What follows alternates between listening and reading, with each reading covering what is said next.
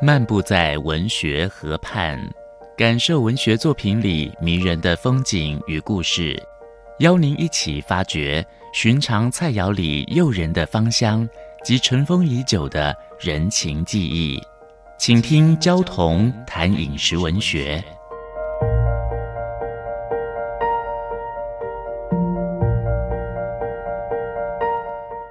大家好，我是焦桐。今天跟大家分享的是毛豆。我有几次到日本开会，晚上都被招待到居酒屋小酌，大家坐下来边聊边喝酒边吃盐煮毛豆。一个豆荚里面通常有两到三颗豆仁，两个指头轻轻的一捏就滑进嘴里面去了。这是菜单中必备的品相。我喜欢一顿饭有毛豆开场，自然、爽口，带着清新的善意。台湾的日式居酒屋也都准备有毛豆，盐煮以后加黑胡椒粉、八角去调味，搭配啤酒或清酒都非常爽口。毛豆就是没有成熟的大豆，也就是说新鲜连着豆荚的黄豆。当这个新鲜的豆荚发育到达八分饱满的时候，采收它。豆荚里面带有许多绒毛，所以我们把它叫做毛豆，或者是菜用大豆。在日本呢，因为摘除部分的叶片以后，它是整株连茎杆一起包装出售，所以又叫枝豆，树枝的枝。黄豆多应用在食品加工，像豆腐啦。酱油啦、豆瓣酱啦、味噌啦，毛豆就普遍作为蔬菜在吃。豆类里面本来就属毛豆最适合当蔬菜。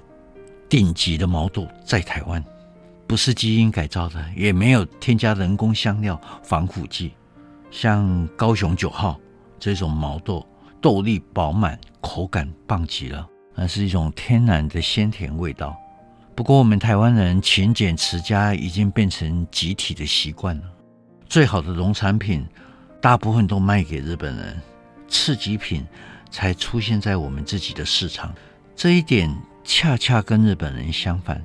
日本人很有自信的，他好东西都留给自己吃，次级品才外销到台湾来。台湾的毛豆一般都是杀青冷冻制品外销到日本啊。我觉得这种好东西啊。咱们应该留着自己吃才对。呃，我在想象盐煮毛豆，如果成为日常的零食，没有经过加工的毛豆来取代油炸花生、取代洋芋片，应该是很好的饮食文化。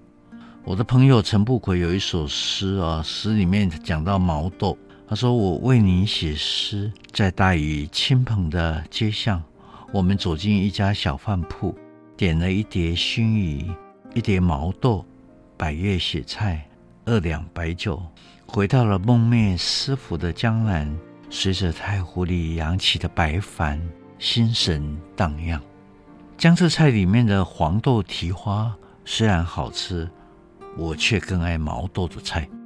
毛豆表现的是青春美，在它还没有老成变成黄豆时的时候，带着珍惜的意思。所以煮毛豆、卤毛豆、五香毛豆、毛豆笋丁、毛豆炒鸡丁啊，酱瓜炒毛豆、毛豆榨菜肉丝等等，毛豆炒虾仁，这些都是大豆的青春期啊，都是我喜欢的。我下厨的初期啊，毛豆炒豆干就是家常菜。我常常买的是超市的冷冻毛豆，放在冷冻库，加大蒜，稍稍的去炒一下就软掉了。很美味，很快速方便。豆干就是黄豆的变身了，毛豆是黄豆青春时候的肉体，不同的生命历程，共同成就了一盘美味，真像是老少共撑一把油纸伞啊，在风中，在雨中。五分钟系列小单元，与您同游文学河畔。带给您小确幸的滋味。